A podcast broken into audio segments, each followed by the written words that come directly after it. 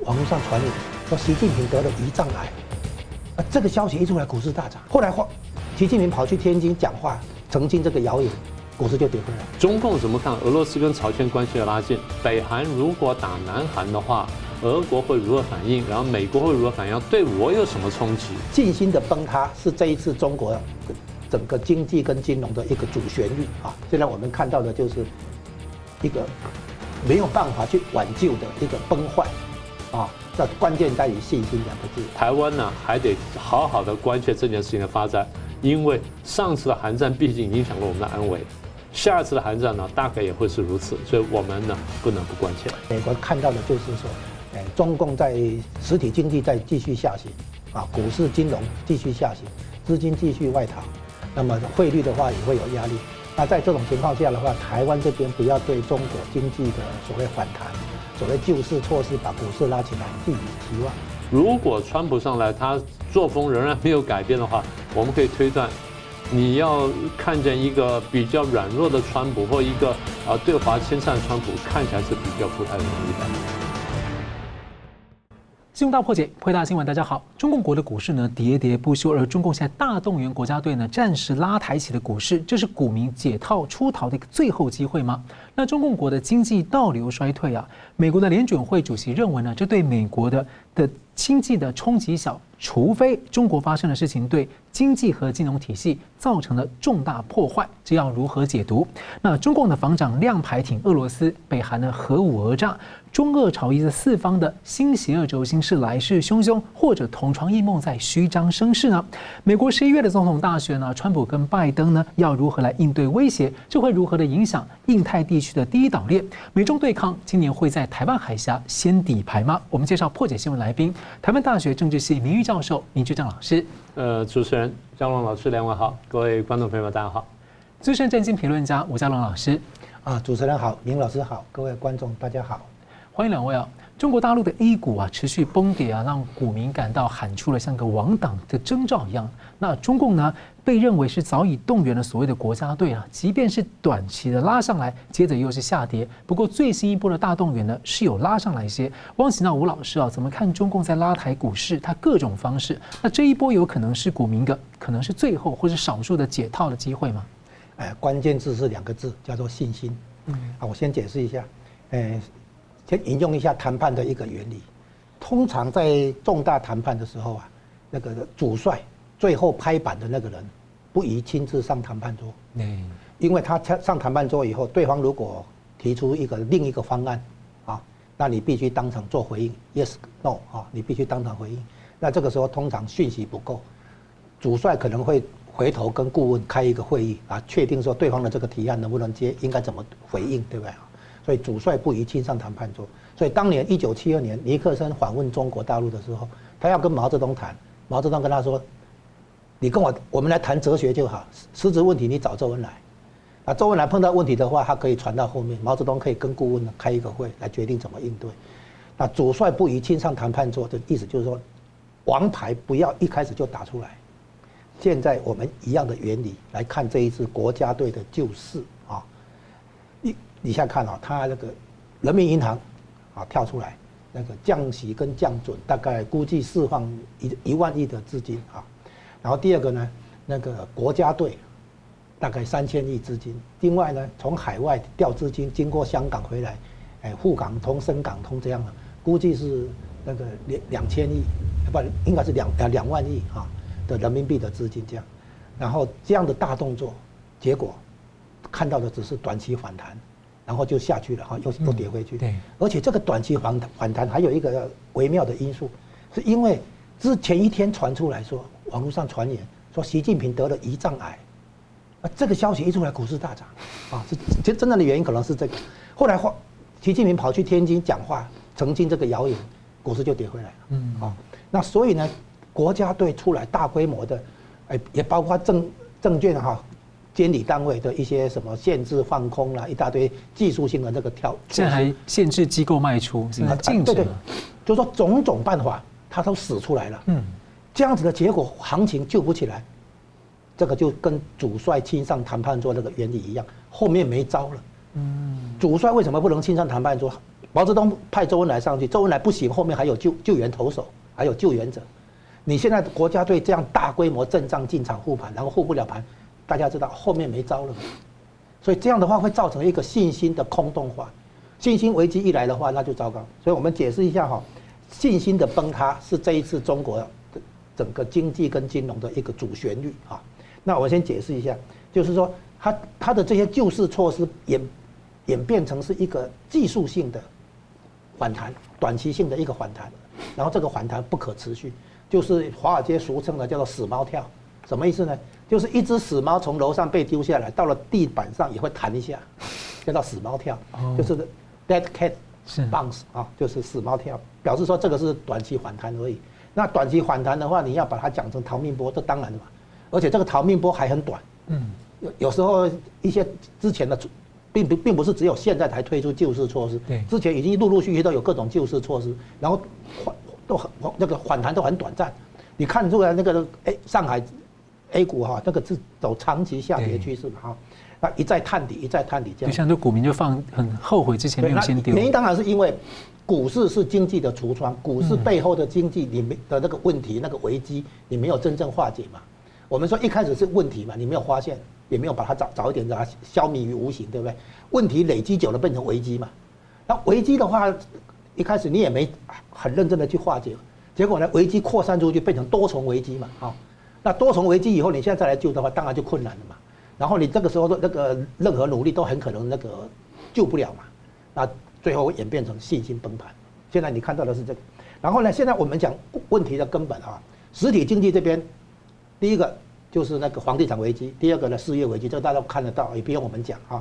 再来一个就是中国经济已经进入通缩、通货紧缩状态，那这样的结果会衍生出金融领域这边第一个债务危机，包括房地产开发商的那个恒大那个啊、碧桂园等等、融创这些房地产开发商的那个债务危机，再来地方政府的地方债的危机，后面还有国营企业的危机，这些债务危机就一一爆雷。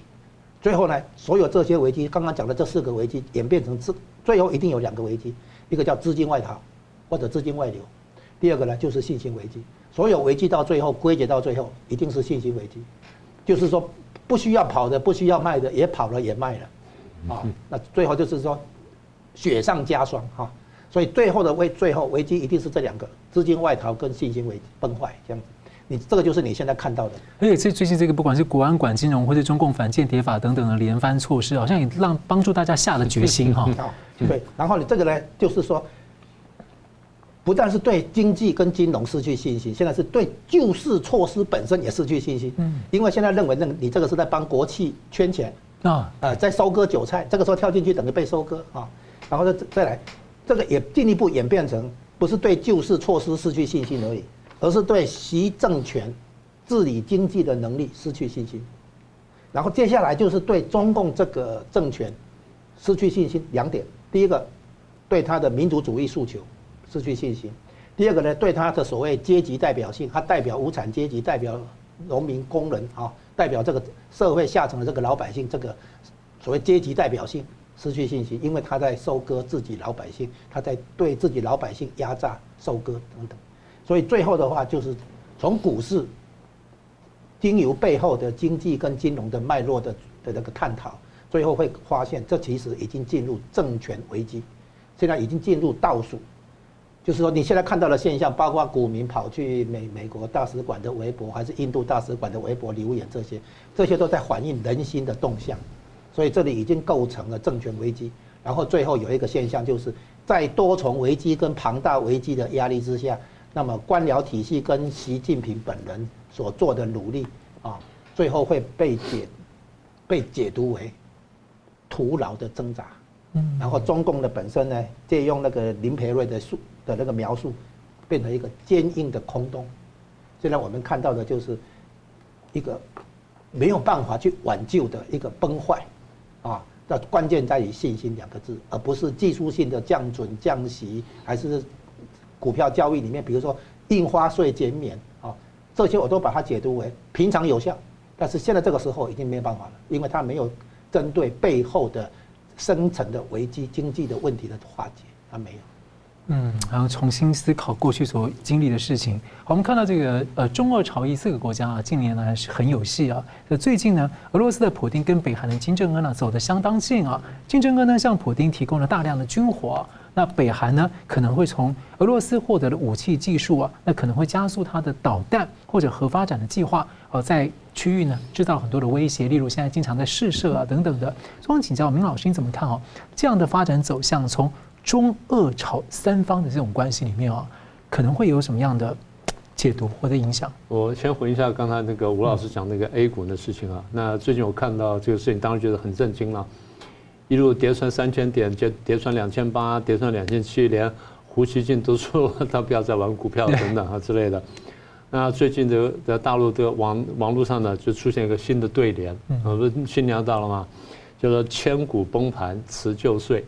啊，万众灾民迎新春，横批叫做蒙在鼓里，嗯，啊，股票的股，所以很能够描绘这情况。其实我觉得江老师讲的非常有道理。最后的核心呢，其实就大家已经看懂是一个制度问题，嗯，所以刚刚不是说割韭菜嘛？那 有人说这个刀非常锋利，这都是这个意思。好，那学回到你刚刚的话题，也就是说这个中俄朝三方的关系。呃，讲到这个事情，我要回到另外一件表面上看起来不相关的事情。因为前阵子啊出现一个新闻，我看着没看懂，然后节目上我也讲了一下，我也承认我说我没看懂，我没看懂什么呢？前阵子中共不是派了一个人去美国访问吗？谁呢？中联部长刘建超。中联部长刘建超去，一般来说呢，他不太会去美国这种国家，然后他去不但去了美国，而且拜访了这布林肯，然后见面了。当时我就没有想通，我说呃，第一呢，为什么是派中联部去？第二，为什么布林肯肯见他？啊，那为什么会这样讲呢？我们得解释一下中联部。中联部呢，不是国家部门，是中共党的部门，它是中共中央对外联络部啊，中联部啊，或者外联部。那这个部门干什么呢？它专门跟别的国家的共产党或是社会主义政党打交道，所以它等于是党的外交部门，它不是政府的外交部门。政府的外交部门呢，就其他外交部长、外交官都是正常的，但党的这部门呢，还是专门联络其他共产党或社会主义政党，所以这样这样大家就慢慢听懂了。也就是按照常理来说，中共不会派党的中联部长去见美国的头号外交官。那反过来说，当美国头号外交官知道这个人身份的时候呢，他不会去见他的啊，因为理论上这样。所以后来有人告诉我说啊，他那这可能是中共对美方刷讯号，甚至私下告诉他说，将来刘建超就会接外交部长了。所以现在大家认识一下。那我一听呢，这也合理。对，那这个是合理，但是呢，这个就引发了，就就跟刚才你提另外问题呢，就有点点关联了。你刚刚讲的意思是，俄罗斯跟朝鲜最近关系呢非常密切，嗯，对，我们都注意到了。首先，我们看到就是金正恩跟这个普京不是互访吗？金正恩去去这个呃俄罗斯去拜访啊，参观了什么呃或者飞弹发射基地，又参观了什么，然后双方这个啊洽谈甚欢等等。好，然后访问完回来之后呢，啊这边又又说啊，我也邀请普京，普京说啊，我什么时候要来什么的啊，双方都讲得非常好。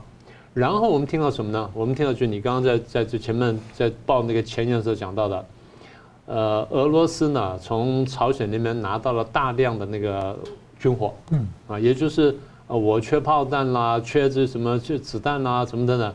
那这些中共不太敢给，然后别的国家我拿太到，但是呢，因为北韩有，然后北韩呢，然后这个可能普京开口，或者说北韩主动主动提出来说，我可以帮你帮你一下，好，那么就就达就达成协议了，这个完全可以理解。那我们现在问到下一个问题就是。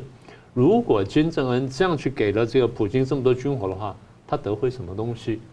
呃，要么就得回很实质的东西，要么得回外交上有很大的帮助。要否则否则来说，我没有理由这样为你两肋插刀干这事儿，因为我自己也在被制裁，然后我现在帮你要加重我的制裁，那我何苦来干，对不对？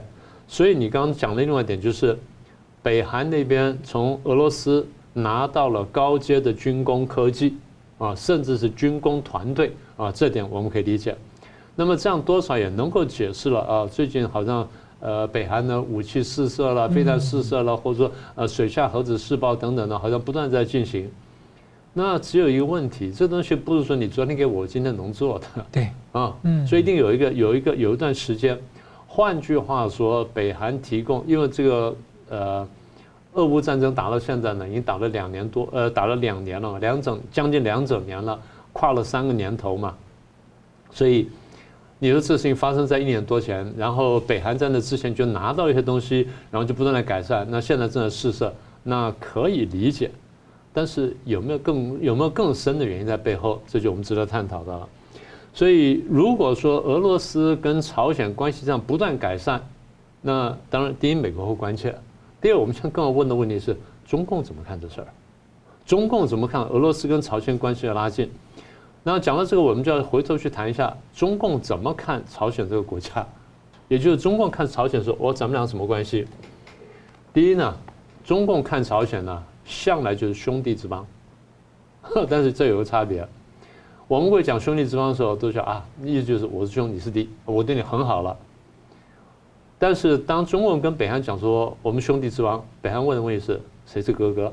哦，北韩问的这个问题，谁是哥哥？你不要以为你一定是哥哥。那中共就愣了，说那你怎么这样想呢？中共说我帮你打过仗啊，从甲午战争开始，我就帮人家打打打到现在啊。然后我牺牲了多少条人命啊？这付出多少鲜血什么等等。然后你还把我那纪念碑给铲掉了，你不要忘记。那所以你是我小弟，所以中共一口咬定。更何况这么多年来，中共在军事方面、在粮食方面、经济方面，甚至在金在金钱方面呢，给过北韩相当多的援助。所以既然你是小弟的话，你不可以私交朋友，尤其是你不可以去私交那种大朋友，像美国、俄罗斯这些国家。所以这是中共对朝鲜的第一个看法。第二个看法就是你是威胁。哎，为什么朝鲜会威胁到中共呢？核子武器，而且中朝鲜的核子武器是离北京最近的外国的核子武器。对，大家不要忘记这一点。当北韩进行核子试爆的时候，中国东北很多地方是地震的，那大家都知道。所以中共从这边学到学到一个教训，就是我很谨慎对付这家伙。我帮助越南统一之后，就越南就欺负我，所以我可能不能帮助他统一。好。那东中共想通这件事，北韩也想通了，所以北韩想说，哎，你可能不会帮助我统一，所以如果我要统一的话，我要找别人帮忙，所以我找谁帮忙呢？我找大朋友帮忙，也就是我要利用大朋友来当做杠杆来对付中共。我当然依赖你中共没话讲，但是我也提防你，就像你也提防我是一样的，咱们是彼此提防。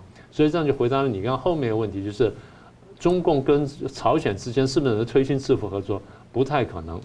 好，那现在如果说双方这样合作，你也看到北韩最近这些科军工科技呢有发展，那可能是这一年多多来双方的俄朝双方的秘密合作的结果。但是看在中共眼里面，他是非常不自在的，甚至是非常不安心的。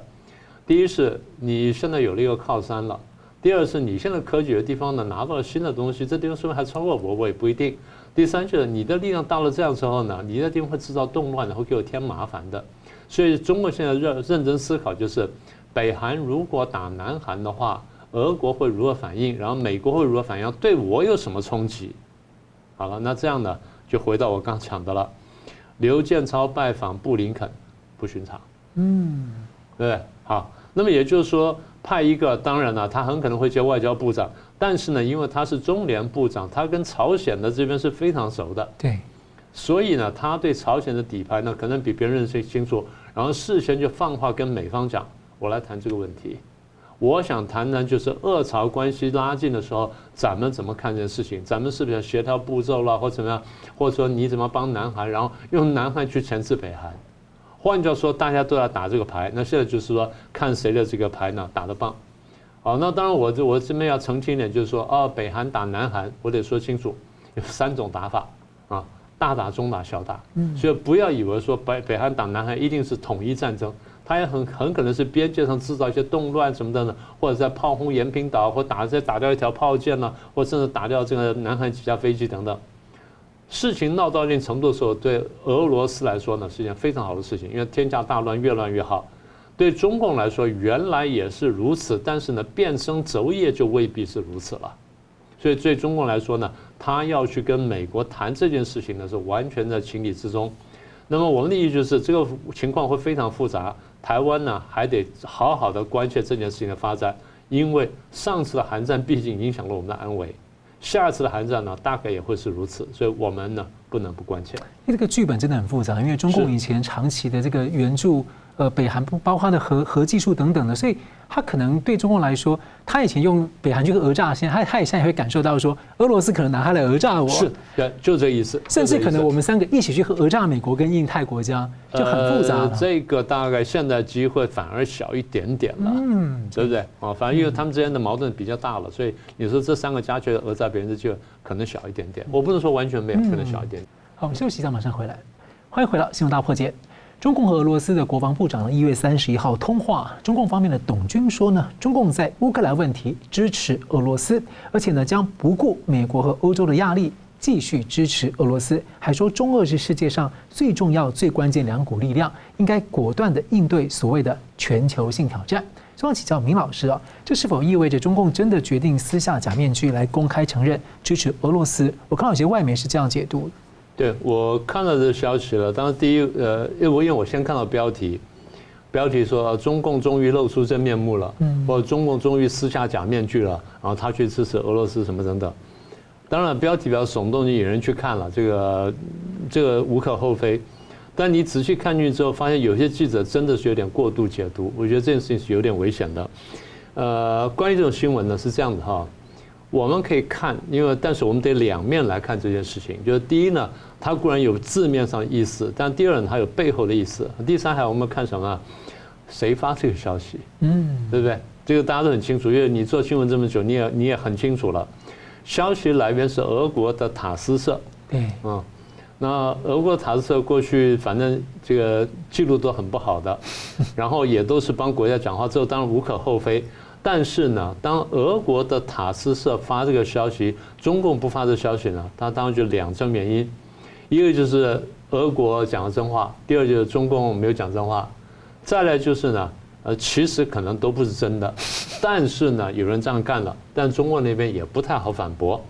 但不管怎么样呢，俄国发这个消息。啊，假设有这些俄国发的消息，俄国发的消息呢，它真正的意思就是我要把中共绑上战车嘛，啊，就这个意思嘛，就是你看中共都这样讲了，你看他新的这个，你说过去那个呃李尚福讲的不清不楚的，前面魏凤和讲的不清不楚，哎，现在董军讲的很清楚了，所以中共呢，他讲这话，那我现在把它摊出来，就是我要把中共绑上战车，然后来表示说，其实我并不并不是孤军奋战，我有另外大国家帮助我。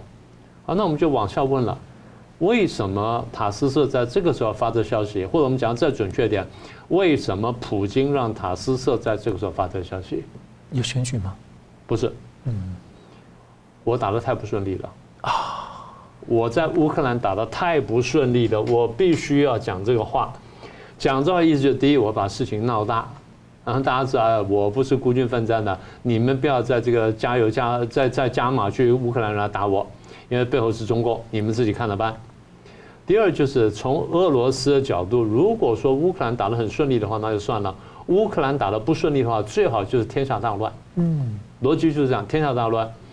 中共打台海，然后的北韩打南韩，中东在闹事，哪边在干点什么事儿，只要不要闹到我什么亚美尼亚、亚塞拜然那这地方呢，都没关系，你们拉去闹好了。天下大乱的时候呢，欧美的国家就必须分心。一分心的时候呢，你可能就不太注意我。那至少对乌克兰帮助力度小了之后呢，我打乌克兰就容易了。那至少我可以喘口气吧，是不是这样？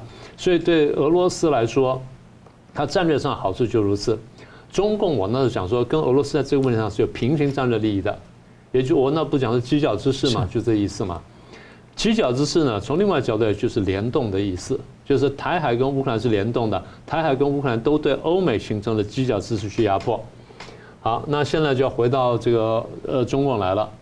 以中共角度来说呢，中共说的话并不奇怪，因为中共的立场向来挺俄，我们都知道。所以那个时候不是有大翻译运动吗？就把中共在这个外外宣上面假装很中立，但在内宣上面讲的那真话呢，全部把它翻译成外文，让各位看见啊，大家明白了，原来中共真的是在挺俄罗斯的，他并不是像表面那么中立。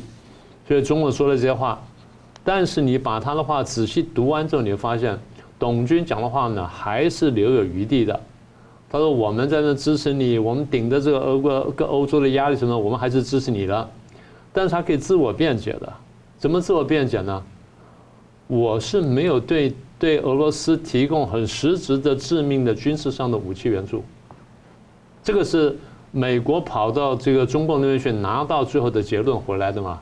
意思就是说，我也提供军品，但我没有提供致命性的武器。我提供什么？我提供被服啦、医药啦，然后罐头啦、野餐啦、什么食物什么什么之类的啊，我也提供这东西，没错，我承认了。但是这东西就对了，当然你如果说看着上面印的是军品，那没话讲。但如果印的是一般什么新东阳牛肉干，你没办法说它什么东西。那么也就是说呢，它完全可以自我辩解这件事情。然后再一点，我们还再往下想一下，这件事情就算是真的，那董军讲的这话，然后被塔斯社发表出来了，最后中国还可以，他等于是发了一个讯号，哎，我是杠杆，嗯，我是杠杆。你们真的解决俄乌战争的话，你没有我还不行，所以呢，你们得好好想想。那么我也不用反驳，那你塔斯社怎么说怎么说，反正是这地方你抓不到我提供致命性军援的时候，你不制裁我的话，那我说这话是无所谓的。那你抓到证据，我另当别论。好，那我觉得这个呢，是到这个到目前为止呢，我们需要看到，然后需要注意的事情。再往下呢，就回到我们上个礼拜、上上礼拜我们谈的一件事情。那时候不是流传说习近平在民主生活会里面谈了一段话吗？去年底，对不对？然后不是说被海外的一些网站披露出来，然后这个香港的这个大媒体人陈翔呢，不是评论了吗？我觉得陈翔评论很有道理哈。我们把它再说一次，当时习近平在讲，他讲了几个重点，但跟这特别相关的部分就是，为什么到现在为止三中全会没有开，是吧？看起来三中全会是一个呃要提出改革方案的会议啊什么等等，那为什么没有开呢？因为习近平说啊，据报道，国际形势不明朗，俄罗斯打乌克兰打得没有我们想象中顺利，俄罗斯军事力量没有我们想象中那么强大，俄罗斯现在打的陷入烂泥烂泥当中，使得我们下一步的战略无法展开。因为俄罗斯打乌克兰不顺利，所以我中共的战略无法展开。我中共战略是什么呢？台湾要大选，美国要大选，这个我是我们的机会的窗口。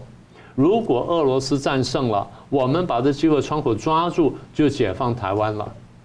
然后习近平说啊，根据那报道，习近平说，普京站稳了，他在这个乌克兰的三州，他不用占整个乌克兰呢，占乌克兰的三州，我们占领台湾，中东再闹起来，十个美国、欧洲都顾不过来。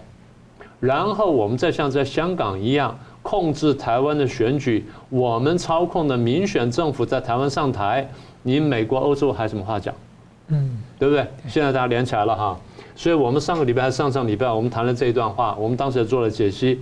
今天把董军的话这样加起来，大家就慢慢听懂了。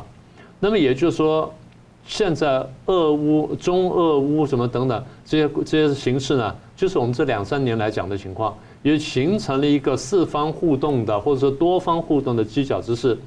台湾人呢，不能只站在台湾的角度去看看外面的世界，那太小了。那有一些这个其他的一些名嘴的评论呢，他们说真的没有看到问题全貌。如果说你看到问题全貌，你就非常清楚，俄乌战争的台海局势是联动的。所以呢，刚才讲的民主生活会的发展那个里面那段话。即便不是真的，但是非常吻合现在的战略态势，啊，也就是话不用是真，但是战略态势摆在那里呢，他就会想到那一层。那么也就是说，当事态发展到那里的时候，习近平就会这样干。所以对我们来说呢，我们要千万注意，董军这话呢，我再说一次，可以做两面的解读，所以大家不要太不要太去过度解读说，哦，中共跳出来了，他就必死无疑，不完全是这样的。嗯，感谢吴老师。我们看这个问题，第一个，如果分成普丁想打下去乌克兰啊战争，或者他不想打，如果想打下去，就有那个这个球抛出来，透过打塔斯社放这个新闻球抛出来，等于说看你中共接不接。如果中共说好好不好意思不好意思，我赶快给你这个武器弹药啊，灰弹啊无人机对不对哈？这是一个中看中共反应。可是第二个可能性也存在，就是普丁不想打了，想收了。如果要讨讨论一个后乌克兰战争的国际形势，他还是要回到美跟美国打交道。这个时候把中共抛出来，是做球给美国做一件事情，就是启动金融制裁。对，这这个估估计美国会按部就班说，你看吧，中共做军事支援俄罗斯了嘛。那拜登之前就警告过习近平，你不可以这么做，你这么做的话，我就不客气，金融制裁。那么金融制裁启动的话，那么会冲击到哪里？香港，你可以看出来，香港的这个资金在撤，对不对？华尔街大概知道美国政府下一步的行动，所以呢，现在不不但是从中国撤，我讲的是金融资本啊，不是制制造业那种实体投资哦。金融资本的话，从中国撤，从香港撤，所以感觉上美国这边会有大动作出来，这样。嗯，也为吓阻台湾做准备啊。嗯，好，我们继续看到这个中共国的经济啊，引擎是各个大熄火啊，那又频频的加码各种集权手段来介入金融和经济啊，看来呢是进入衰退。但是过去大家都认为呢，中国经济问题会冲击牵动世界。不过呢，这次很强烈对比的是呢，美国、欧洲啊、日本、台湾、印度的股市是表现相当的亮眼。美国的联准会主席鲍威尔呢，日前谈美中经济关系，说中国脱离了市场主导的增长模式，而美国和中国两边的金融体系、生产体系并没有深深的交织，彼此只是美国跟中国买商品的关系。但是它有一个但书哦，只要中国发生的事情不会对金融经济或金融体系造成重大破坏，那么呢，这对美国的影响可能会感受一点，但不会有大的冲击。汪请教吴老师你怎么观察，特别是联准会，因为你之前提到说联准会的减息啊，目的之一可能是预防性降息，在防备中国的经济崩盘。那鲍威尔他所说的这个，呃，中国发生的事对经济跟金融体系会不会造成重大破坏？这可能是什么样的情况？原本我说哈，联总会在那个考虑降息的时候，有可能在预防如果中国经济崩坏，会把全球景气拉下水。那会造成那个通缩，等于在输出通缩有这种说法，所以他做预防，他原本这样想，是没想到现在出现意外。哦，现在出现的情况哈，这个其实有两个意外，一个是美国自己，一个是中国这边。那美国自己这边，我先讲一下，鲍威尔当然会先谈美国经济嘛。对。那谈完之后，他在采访中才谈到对这个中中国的部分这样子。那美国这一次哈。因为我们知道总体经济理论里面有一个重重要的东西叫做菲利普曲线，就是通膨率跟失业率是一正一负的关系啊。就是如果你要如通膨率下跌的话，你可能要付出失业上升的代价；如果你要把失业打打下来的话，刺激经济的话，你很可能会看到通膨的上升。这两个是一正一负的关系，长期以来学理都这么讲。这一次看到重大意外，通膨率从二零二二年六月最高点的百分之九点一，降到现在百分之三点一或百分之三点四，可你不能不说这个是大幅度下降啊。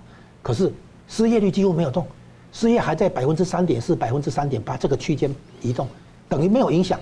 实体经济看不到降温，这个很意外。所以那那个《华尔街日报》那个知名记者访问财政部长叶伦的时候，他们在这个打趣说。这个现象肯定会引来很多的研究论文、research papers，甚至于啊，研究还会引来很多博士论文来研究这个现象。对，为什么通膨大幅下降，失业率居然没受影响？啊，当然初步的解释是什么呢？就是说，疫情造成的供给短缺，现在因为供给部分补上来了，所以呢，实实体经济没没有降下来，通膨有降下来，对不对？就是供给端发动的啊，这是第第一个解释。然后供应链又先移到其他国家了啊，对。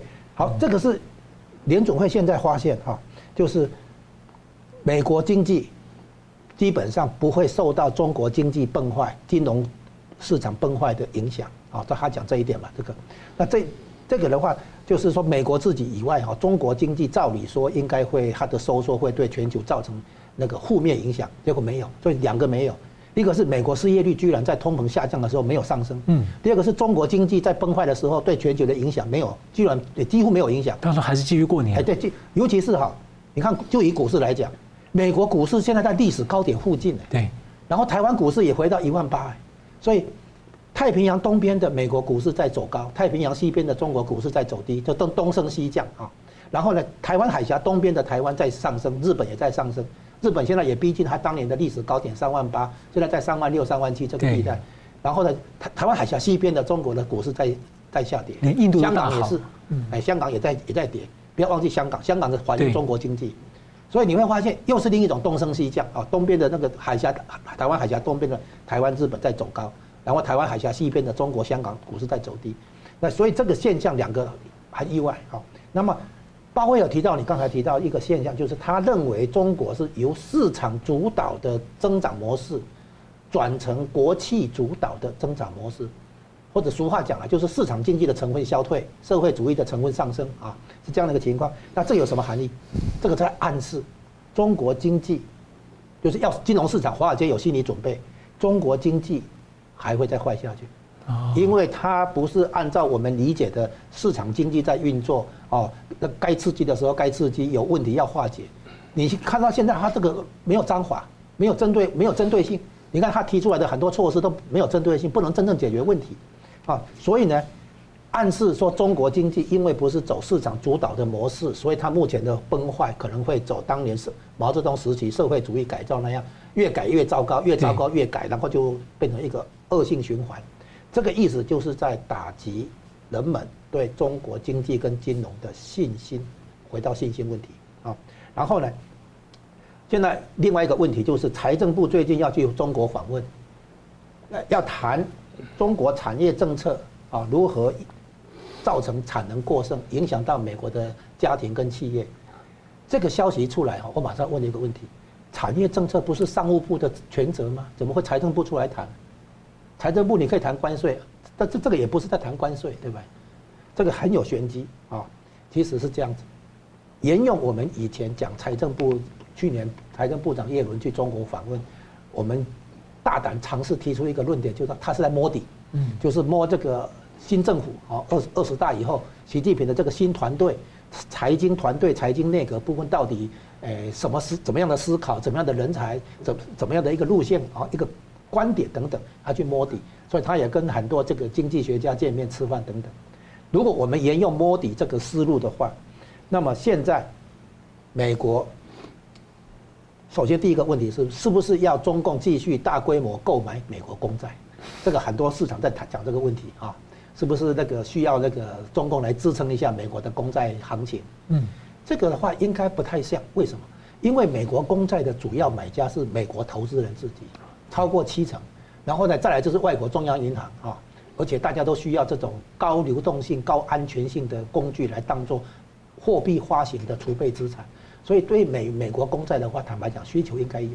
那中日俄罗斯已经全部几乎全部抛售了哈，美国公债已经抛掉。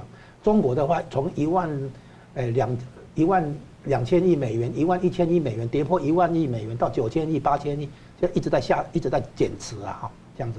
所以有人说，会不会是因为这个原因，啊，财政部长耶伦要去中国劝中国不要一直抛售美国公债，也许有这个问题哈。但是我觉得摸底的结果可能在试探另外一个问题，就是一旦我刚才说的美国启动对中共的金融制裁，美财政部长要去看一下中国的金融单位准备的怎么样啊。接下来，因为刚才已经讲，俄罗斯做球出来，看看是中共接还是俄美国接。就中共不接，就是美国接。美国说好，你军事支援俄罗斯打乌克兰，对吧？那美国的承诺就是启动金融制裁。金融制裁的话，中国在海外的银行啊，资产被冻结啊，不不，它不能进入美元结算系统做交易啊。然后呢，很多账户的资资产可能会被冻结，包括中共高官自己或者国家机金融机构，海外资产被冻结，这样的大规大大规模的一种金融的核子弹级的这个。措施一旦美国推出来的话，他肯定要先沙盘推演，肯定要了解中国中方这边能够承受到什么程度。美国可能是只是想把中共揍倒在地上，不是要要把他打昏哈，所以他 他要看看出手力道如何。说不定我在怀疑，美国已经在开始做前期的推演。而且国会现在有一个台湾保护法案，也就是说，如果中共要犯台的话，他就把中共给踢出去几个这个国际金融体系。不，那个是当然肯肯定要大那个正式的大规模的一个反应了。我是说，现在光是美美国也早就讲嘛，中共你不可以军事支援俄罗斯去打乌克兰，这个话都早早就讲了嘛。而且高峰会议的时候也，拜登本人亲自对习近平讲了嘛，啊，那就说如果就是这个两连续几次高峰会议、视讯会议里面都有讲了嘛。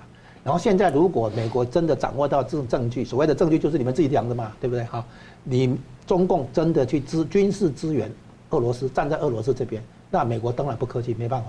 他一定要对盟友有所交代，他要对自己的霸权地位有所这个交代，他一定要采取行动。那如果出手让中共感到痛，因为中共也在准备嘛，如果让他感到痛的话，中共就更不敢进犯台湾了，对不对？哎，这进犯台湾不进犯台湾，这是另一个考虑了哈。嗯。现在的话，美国非常可能就是透过俄罗斯做球出来，美国接了嘛。那美国接的话，下一步就是你到底要不要对俄呃中共也采取行动嘛？那如果行动的话，就是很可能金融制裁，包括那个把中国国有银行，甚至于香港的一些银行踢出美元结算系统。第二个就是冻结一些海外资产，一些机构的海外资产。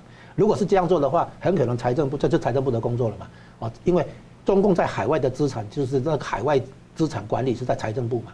那老师，我再追问一个，鲍威尔说，这个如果中国发生的是对经济或金融体系重大破坏，就影响到美国，这句你怎么解读？原先有这个猜想嘛？重大破坏。对，原先原本以为有可能有这么一回事，结果还好。现在看下来，哎，好像没事嘛，是这样嘛？所以我才说，就有两个意外嘛，一个美国自己失业率没有上升，一个中国的这个崩坏对全球的影响没那么大。你看股市嘛，对不对？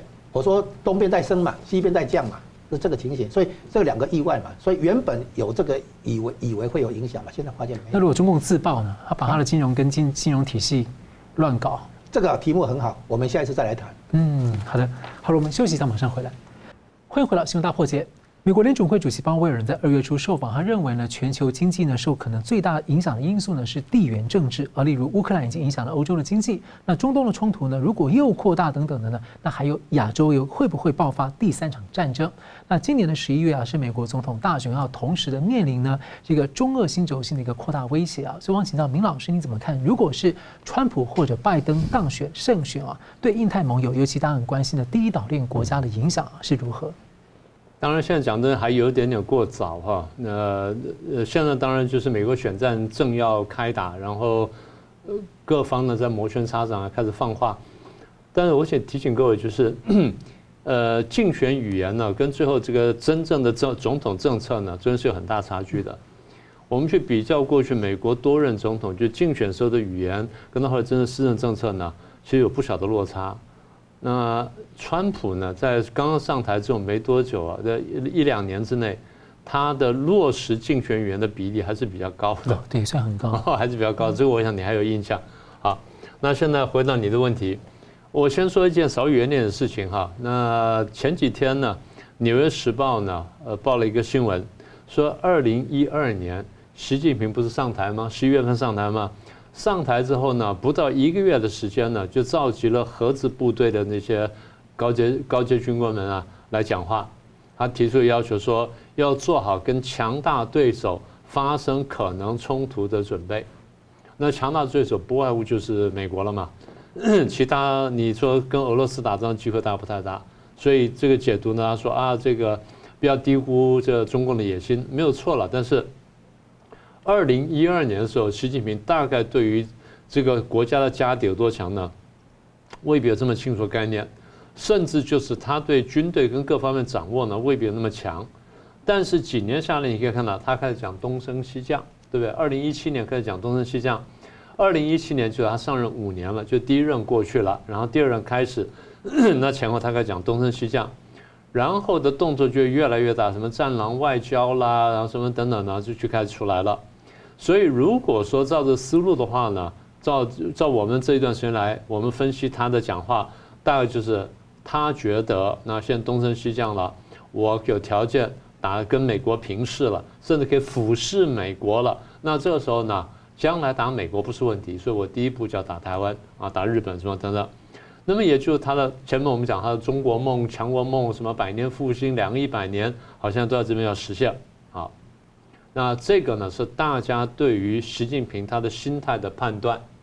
那么当然，这个现在看起来他未必有这么大的信心了，因为经济垮了，失业怎么也也上来了，然后这个财政可能也崩溃了，然后各方面都出问题了，所以他可能未未必有这个力气。但是呢，大家还是很担心，担心什么呢？担心的家伙野性未退。嗯。哦，你现在还还是这么想，因为你看，你还现在在下台湾。不管你下台湾的理由是因为是赖清德当选，你担心台独呢，还是说你必须做出姿态给国内去看？这我不管。但是我们外在的解读就是你的野心未退，所以我们就看到，呃，就这几天了，日本传出消息，他居然对日本方面有人对川普放话说，希望川普呢不要跟中共达成协议啊。譬如说，二零二一年拜登上台的时候呢，大家很担心呢。也对这个拜登放话啊，你就要要维持川普的政策啊，然后不要怎么等等，你要要推动这个印太战略的。好，等到拜登任命 Campbell Kirk Campbell 去坎贝尔时候当了这个啊，叫做中国政策沙皇的时候，哎，大家比较放心，为什么？因为他是一个强硬派。那么也就是背后的，我们现在讲这个东西背后的一个主要的核心什么呢？大家怎么看待中共？怎么看待中共这个他自认为崛起，然后现在这个跃跃欲试的这么一个战狼国家？好，那现在我们讲说这个竞选语言，这个可能是竞选语言，不过因为川普的这个执行率比较高，所以我们还得 注意一下。他说什么呢？他说啊，我若当选的话呢，对于中共课税呢，那六十百分之六十起跳，不一定做得到了。这个问题可能是加伦兄会更加熟悉，他不一定做得到，但是。当他这样讲的时候，然后考虑他过去执行率的时候，你还得认真想想，这家伙会不会真的这样做？嗯，啊，然后他做了之后会怎么样？好，那有关台海议题，我们就关切了。他这样讲的，为了避免影响将来我跟我的谈判，我不会让外界知道我现在不会让外界先提前知道我的决定。翻成我们的术语叫什么呢？这是川普的战略模糊嘛？不就这意思吗？也就是我不让你们知道我我在想什么，然后到时候再说。大家有没有想过那时候？我不刚才不是提到说这个，川普在任内跟竞争会谈嘛？当时没有人想到他们会谈的。我们说可能会谈，为什么？双方在互相威胁啊！我有核子武器，我核子按钮比你还要大什么的？他说会打。我们说不会谈，我们说会谈。为什么？看起来就是说讹诈量，看你看什么把你压下去，然后我们再来谈谈看。所以现在川普讲的话呢，你可以把它视为就是要么就是他竞选语言。要么就是他他的真的是他的布局的策略，可是呢，不管他现在是不是战略模糊战略清晰，因为大家现在认为拜登现在比较战略清晰了，在台湾问题上面，是不是？大家这样觉得？但大家不要忘记了，最近这段时间，美国的这些民意调查，越来有越有越来越多的这些这些选美国民众呢，支持说，将来万一发生问题的时候，我们美国要来来帮助台湾。对，这个现在已经数字已经出来了，不断在提升。好，那也就是说，川普会在这种如果川普当选的话，他在这种民意结构下面，跟在这种氛围下面，他去推动他的中国政策的。嗯，啊，那也就是说，对于川普将来的对华政策的外在的氛围跟外在的结构是如此的。好，那我再提醒各位，美国在过去呢，从二一九七二年开始呢，就执行了他非常长期的对中共亲善的政策。亲善到最后呢，伤害到中华民国，嗯，啊，这个大家都非常清楚。那请问，美国这亲善中国政策最后是被谁扭转过来的？被川普。川普在二零一七年上台，二零一八年开始打贸易战，那时候我们就看见他的对华政策开始扭转了。而他扭转之后呢，美国华府的风向也开始转变呢，对，对不对？那时候我们接触到很多美方的人士，大多说民主、共和两党恨不得把对方掐死。但是只有在对华政策强硬的问题上，双方是有高度共识的。双方吵架吵得不得了，说那咱们去去这个对付中国，哎，双方就不太吵架了。那么也就是说，川普在民意结构跟在这个两党的氛围当中呢，他必须要考虑反中共这个或者挺台湾这件事情呢是一个重点。那我是不是我是不是要去背弃这东西？那么也就是说，如果两党对于反中共有共识，朝野有共识，然后官民有共识的话，这东西不太容易轻易扭转。好，那再来，我们强长期跟大家讲，美中的对抗，从关税到这个国际法，到国际秩序，到一带一路等等，都已经结构化了。那在这个情况下，你川普要来改变它，或者说你真的要逆潮流而行吗？不太可能。那最后一点就是，如果我们看见哈。这个美国现在对于中共的这个贸易战，事实上中国有些反的做反制措施啊，不是讲说他要大力发展成熟制成的晶片，然后最后我用大量晶大量成熟制程晶片，然后去去掩盖世界的时候呢，我倒吃你们一把。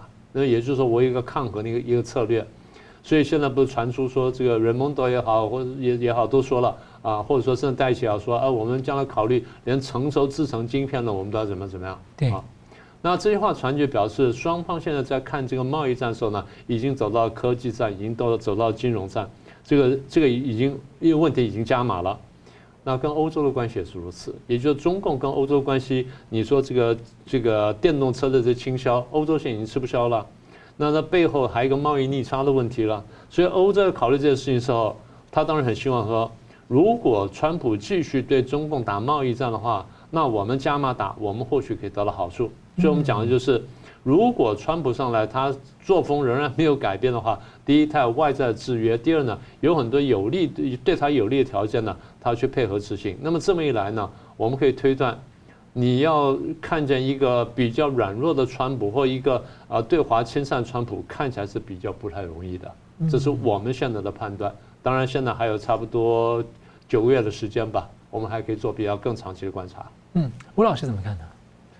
我们现在看到美国大选嘛，哈，那拜登跟川普这两个领先的候选人，那讲到川普哈，他说最近提到的那个百分之六十关税，我这个先提一下，其实他的关税从十 percent 或十五 percent 开始加，然后呢往二十或二十百分之二十或二十五，这根本不是他的天花板。拜登不是那个川普的国务卿庞贝奥曾经讲过，可能是他在他卸任之后还是怎么样。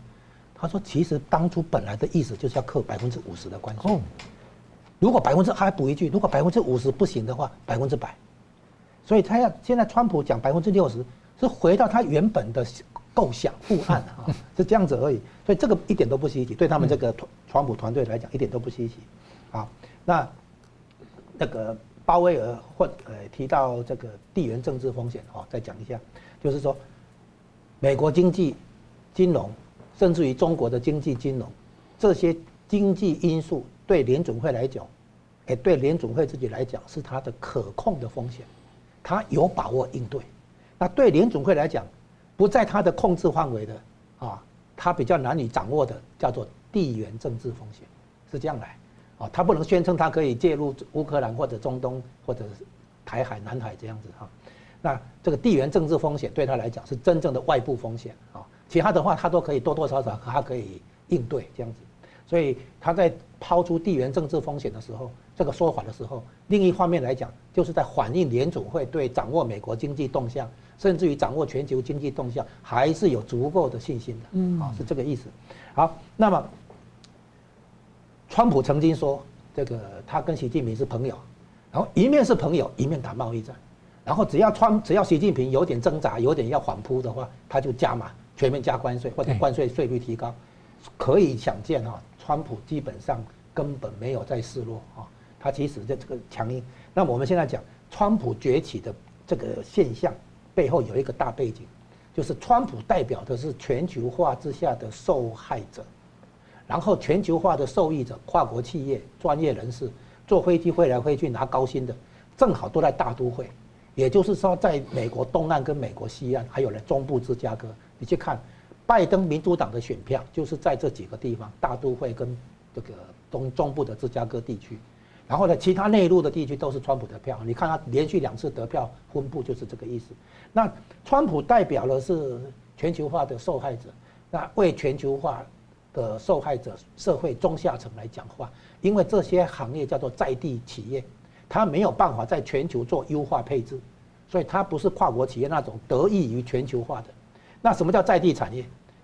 这个就呼应到以前韩国瑜选高雄市长的时候讲的那一句话啊，叫做那个货出去人进来，大家发大财，有没有哈？那个货出去的意思，针对的是在地产业，农林渔牧嘛。还有一个在地产业就是旅馆，还有一个在地产业就是房地产，还有制造业。他们其实现在美国要做制造业的话，很多可以移动。是是，我讲的是在地产业，就是无法移动的啊。那旅馆在这里啊，要有客人来，旅客来才能够有生意做啊。对，然后还有一个行业就是不能动的东西，在这里你要来买的话，要来这里的就是房地产。那川普什么行业出身？房地产。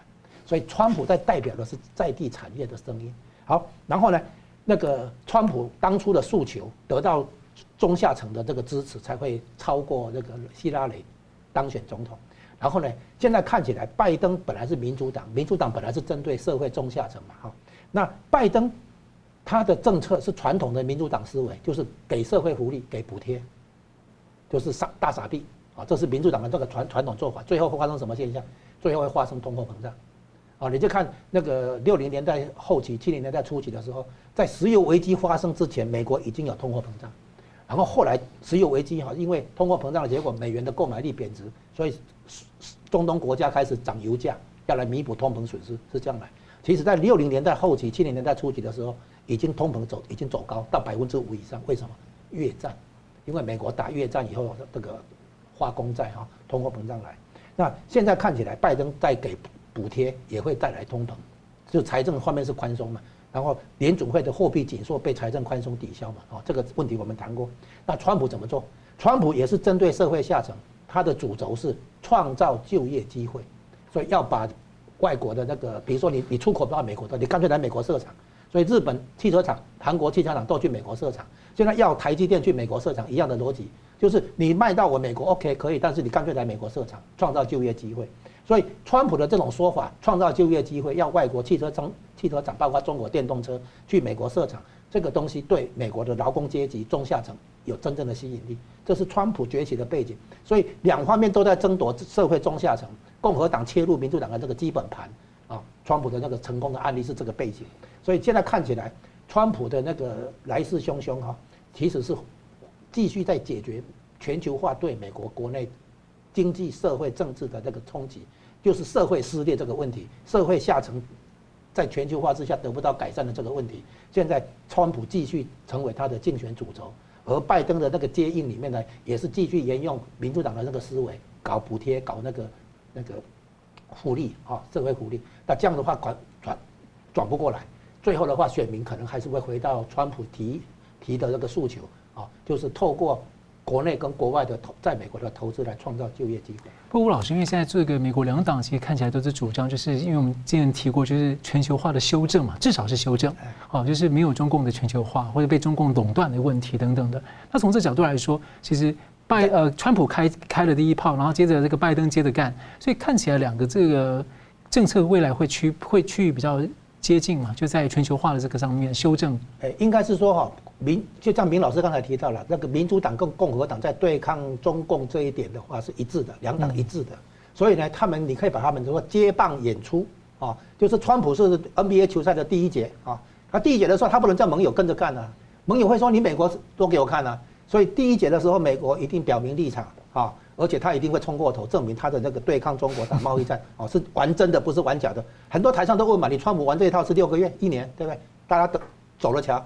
观望的结果发现不是，现在美国政策有持续性啊，所以呢，现在很多台商就只只好撤嘛。所以川普是开第一节嘛，开路先锋嘛，然后呢，重新界定美国的国家安全利益，包括二零一七年十二月那个国家安全战略报告，把中共定义为战略竞争者，不再是战略合作伙伴，这个很有影响。然后拜登接着干，打第二节、第三节啊，联合盟友一起围围堵对抗中共，中共这个这个问题嘛啊。那现在如果川普回来的话，打第四节。对不对？当然是继续他这个路线嘛，他的路线已经被拜登继承了，他怎么可能去推翻拜登的路线？所以很多人以为说拜登为了讨好中共，可能又要把台湾拿来交易，这不对嘛？这根据刚才林林老师提到的国家安全战略观点的修正的话，川普。继续走他的那个对抗中国的路线嘛，这个对华政策的反转是川普的那个任内的重大现象。嗯，好了，感谢节目最后我们请两位跟我一分钟啊总结讨论，谢谢明老师。好，那现在看起来俄国跟这个北韩的这个呃接近呢，已经引起了美国跟中共注意，所以四角关系会变得更加复杂。那这点我们可能还再继续关注。第二就是中共新的国防部长董军那个发言呢。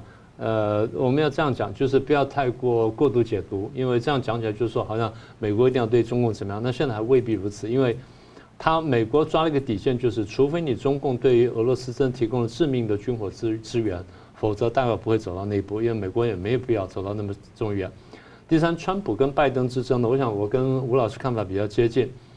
呃，台湾当然要关注，但台湾现在不用太烦恼，但是我觉得中共要烦恼，因为中共现在真的。没有办法确定说我帮谁，我支持谁比较好，或者反过来说就是谁当选对我比较好。那可能中共两套剧本都得应对，因为现在看起来两个人对我都不太好，只是两个打法不一样，拳风不同，所以我要如何对付而已。看起来是这样子。嗯，好，吴老师，哎，我们谈到了那个地地缘政治风险里面啊，原来以为乌克兰战争这个中东战争嘛啊，其实哎，中共本来是有考当然有考虑到如何对付台湾。但是发现哦，台湾不好对付，所以他转移目标到朝鲜半岛。结果现在发现朝鲜半岛也不好对付，所以呢，下一个是菲律宾、南海的岛礁冲突啊，那边可能比较可控啊，风险可能比较可控，既可展现他的那个军事力量，又可以避免重大风险的爆发。那现在可是呢，这些问题都应该都在美国的那个估算内，掌可控的内。现在美国看到的就是说，哎，中共在实体经济在继续下行。啊，股市金融继续下行，资金继续外逃，那么汇率的话也会有压力。那在这种情况下的话，台湾这边不要对中国经济的所谓反弹、所谓救市措施把股市拉起来寄予期望，好，因为这个问题是信心问题，一旦信心问题出来的话，哈，问题非常难救。好，我们都知道美国都经历过十年的那个经济大萧条那个年代，所以中国的话，如果像日本那样再失落个十年、二十年，恐怕都是很正常。好，呃，非常感谢两位来宾精辟的分析。新闻大破解的观众们，大家好，非常感谢大家对我们的支持和帮助。那我们在 YouTube 上呢，成立了一个新的子频道，叫“新闻大破解随选”。我们把呢相关的这个啊、就是精彩片段都汇集在一起，来方便大家分享给朋友们。那么也希望大家能到此频道来按赞、订阅以及分享给更多的朋友。另外呢，我们在一个新平台叫做“干净世界”，有新闻大破解的频道。我这里要特别跟大家推荐“干净世界”，真的是非常好用，有许多还很重视隐私，而且呢没有暴力、色情等等，很适合合家观看。所以也鼓励大家到“干净世界”来订阅新闻大破解的频道，并且呢还有相关的 App，也可以跟你的朋友分享。那很感谢大家的支持，新闻大破解，我们每周一、三、五再见。